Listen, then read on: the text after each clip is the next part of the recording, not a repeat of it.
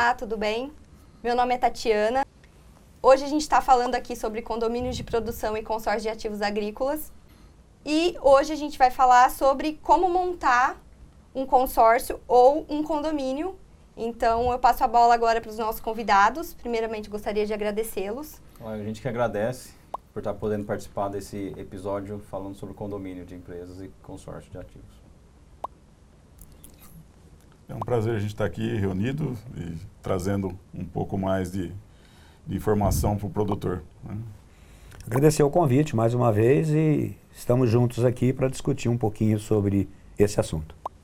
Meninos, como e quando utilizar ou montar um condomínio ou um, um, ou um consórcio? Muito bem, é, depende, né? Essa é a grande verdade. É, se for uma, uma unidade familiar, é, talvez o condomínio de produção é o melhor caminho, né? O fato, pelo fato de a estrutura em si já está constituída, né? Não só a terra, bem como é, todos os equipamentos, máquinas, implementos, etc, etc. Agora, se for para é, buscar efetivamente um condomínio de produção é, com diversos produtores rurais, né? Que não tem ligação entre si, vamos dizer assim, familiar, né? É, o ideal é que você tenha o condomínio de produção e, ao mesmo tempo, busque esses consórcios para poder facilitar e minimizar os custos que vão ser gerados depois é, se tivesse é, os equipamentos próprios em cada, em cada fazenda. O importante de tudo isso é, é que cada, cada segmento tem que olhar efetivamente o que mais agrega valor para, para aquele, para aquele produtor rural, para aquele negócio. Né? Muitas vezes não compensa ter, ter um condomínio, não compensa ter outro, ou outro tipo de consórcio. Né? Assim como o consórcio de, de produtores rurais para contratação de mão de obra.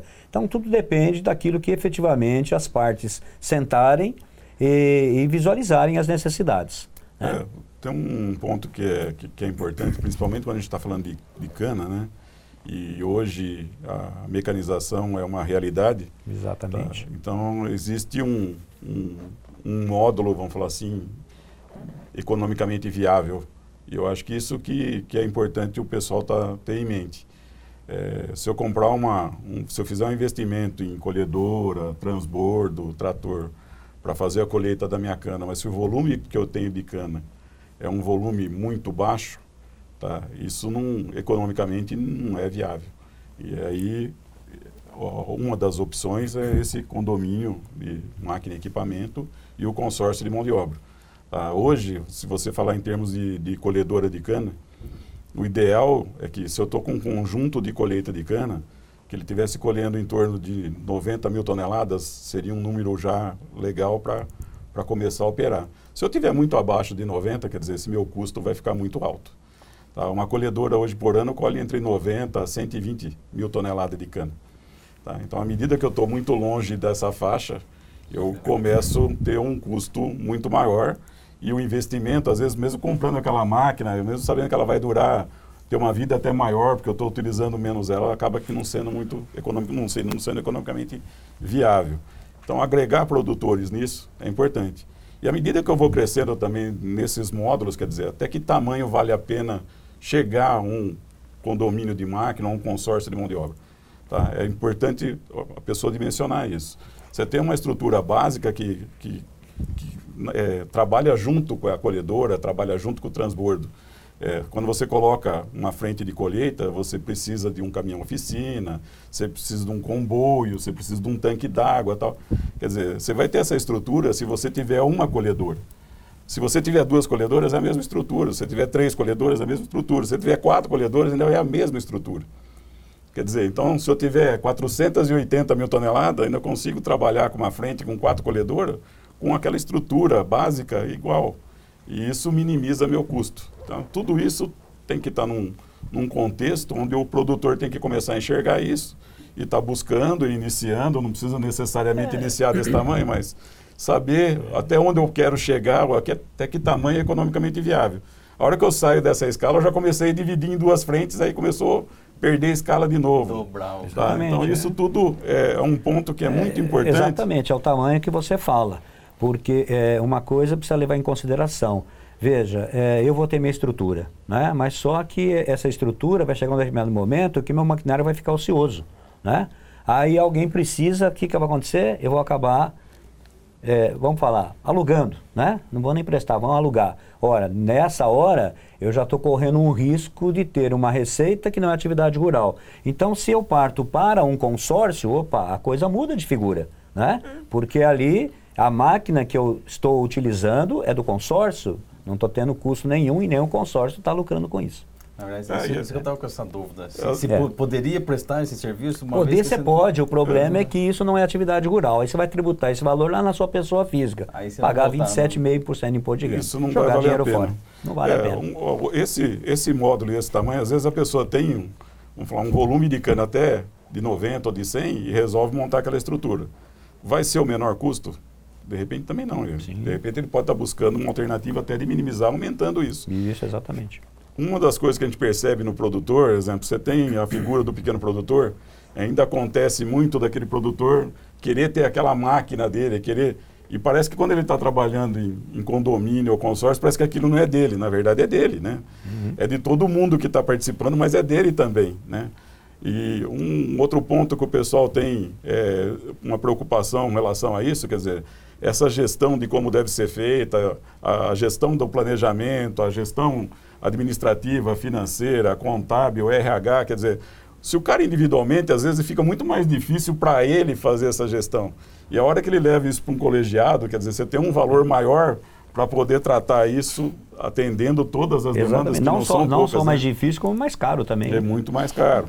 Quer dizer, atender toda, toda a demanda que existe hoje sobre o produtor rural, em todos os sentidos, né? É, fica caro. É. Outra coisa é, você pode trabalhar em condomínio e consórcio e você estrutura a sua regra. Então, exemplo, na hora que você está participando, muito importante é que regra que eu crio na hora que eu estou entrando num condomínio ou num consórcio. Isso é muito importante. Por que, que é importante? Exemplo, é na hora que eu estou entrando, é que não tem aquela. Vamos falar, não, você não tem um lado, você não sabe se você está entrando, se você que vai sair primeiro, se você vai continuar. Ou seja, você tem que criar uma regra ali de entrada de participante, de saída de participante, que mesmo com o consórcio em andamento, se alguém resolver sair, ele não vai atrapalhar o, o- objetivo dos outros de continuidade daquele consórcio daquele condomínio. Então, a regra, quando você cria na entrada, é uma situação muito mais fácil do que quando você não cria e aparece uma situação dessa no futuro, e aí chega lá na frente, você vai já ter a pessoa já tem um lado, já sabe de que lado está, e aí fica mais difícil de, de estruturar essa regra. tá? O resto, quer dizer, tudo isso é documentado, tem contrato, não é uma empresa, não está registrado numa JUCESP, mas está registrado num, num cartório de registro público e, e- e isso dá a garantia que a pessoa tem. E dá a garantia também do bem, mesmo num, num endividamento individual de um condomínio eh, de produção agrícola ou de um produtor individual, ele nunca é dono de 100% daquele bem, quando ele está participando de um, de um condomínio de produção. Então ele tem lá 5, 10, 20% de uma colhedora, 5, 10, 20% de um trator, mas ele é, nunca ele é dono do 100% daquele equipamento. Então não vai conseguir atingir aquele equipamento ou qualquer problema que aquela pessoa tenha. Então isso tudo traz garantias para o produtor e com certeza traz redução de custo. Esse é o momento da pessoa escolher. Quer dizer, hoje se eu ficar parado na situação que eu estou, um pequeno produtor, está cada vez mais inviável tocar a propriedade. Então, buscar um modelo desse pode ser a, a, a salvação para esse produtor. É, e, é interessante a gente observar que o que a gente tem visto, né, é que o conceito, é, no primeiro momento, ele foi voltado mais para os pequenos produtores se reunirem e fazer é, uso desse benefício. Mas na prática o que a gente tem visto, tem visto são grandes produtores. Né? É, eu tenho um exemplo é? do meu caso, por exemplo, eu tenho uma cana na, em São Paulo, na, na Zilor aqui, 250 mil toneladas de cana aqui, e tenho, e é um condomínio de produção agrícola aqui, e tenho um condomínio de produção agrícola em Costa Rica, no Mato Grosso do Sul, com 500 mil toneladas. Na verdade, a gente tem um consórcio também de mão de obra e um condomínio de máquina para atender essas duas empresas. E uma está num estado e outra está no outro estado. É, e a gente enxergou o benefício ainda de trabalhar assim. Então, a sociedade de uma tem uma composição, a sociedade na outra tem outra composição, e tem coisas que vale a pena estar em comum e a gente está dividindo. Mesmo com a diferença de distância de 800 quilômetros. Imagina quem está perto.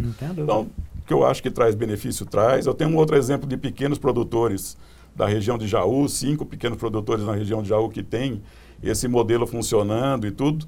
É, eu acho que é muito, muito viável. Quer dizer, eu, às vezes eu comparo o, o custo desse pessoal desse modelo pequeno é tão enxuto, mas tão bem administrado na parte operacional, que o custo deles às vezes fica mais barato que o meu, que tem um volume de cana muito maior, que teoricamente era para ser mais barato. Tá? E a estrutura que, a base, a hora que você cria isso, você acaba criando uma base melhor para te dar o suporte da parte de gestão.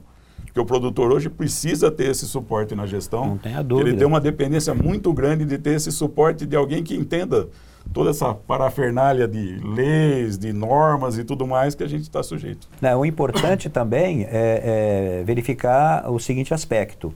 Eu tenho um condomínio de produção, pode ser familiar, pode ser é, entre outros produtores rurais, e muitas vezes é interessante eu ter também o condomínio de produtores para os empregados, né? a fim de que a gente possa estar dividindo a mão de obra efetivamente para não ter aquele problema de, olha, trabalhou agora na minha terra, acabou o serviço, tem que fazer o acerto, fazer toda aquela.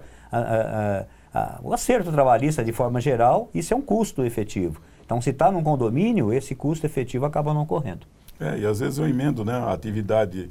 A gente fala muito da colheita, mas na verdade não é só a colheita, né? Eu terminei a colheita, eu aproveito, dou um mês de férias, ou seja, estou aproveitando isso, que eu teria isso, que pagar de qualquer maneira aquilo, né, já está no, no, custo, né, já deveria estar tá numa provisão, já devia estar tá compondo esse custo.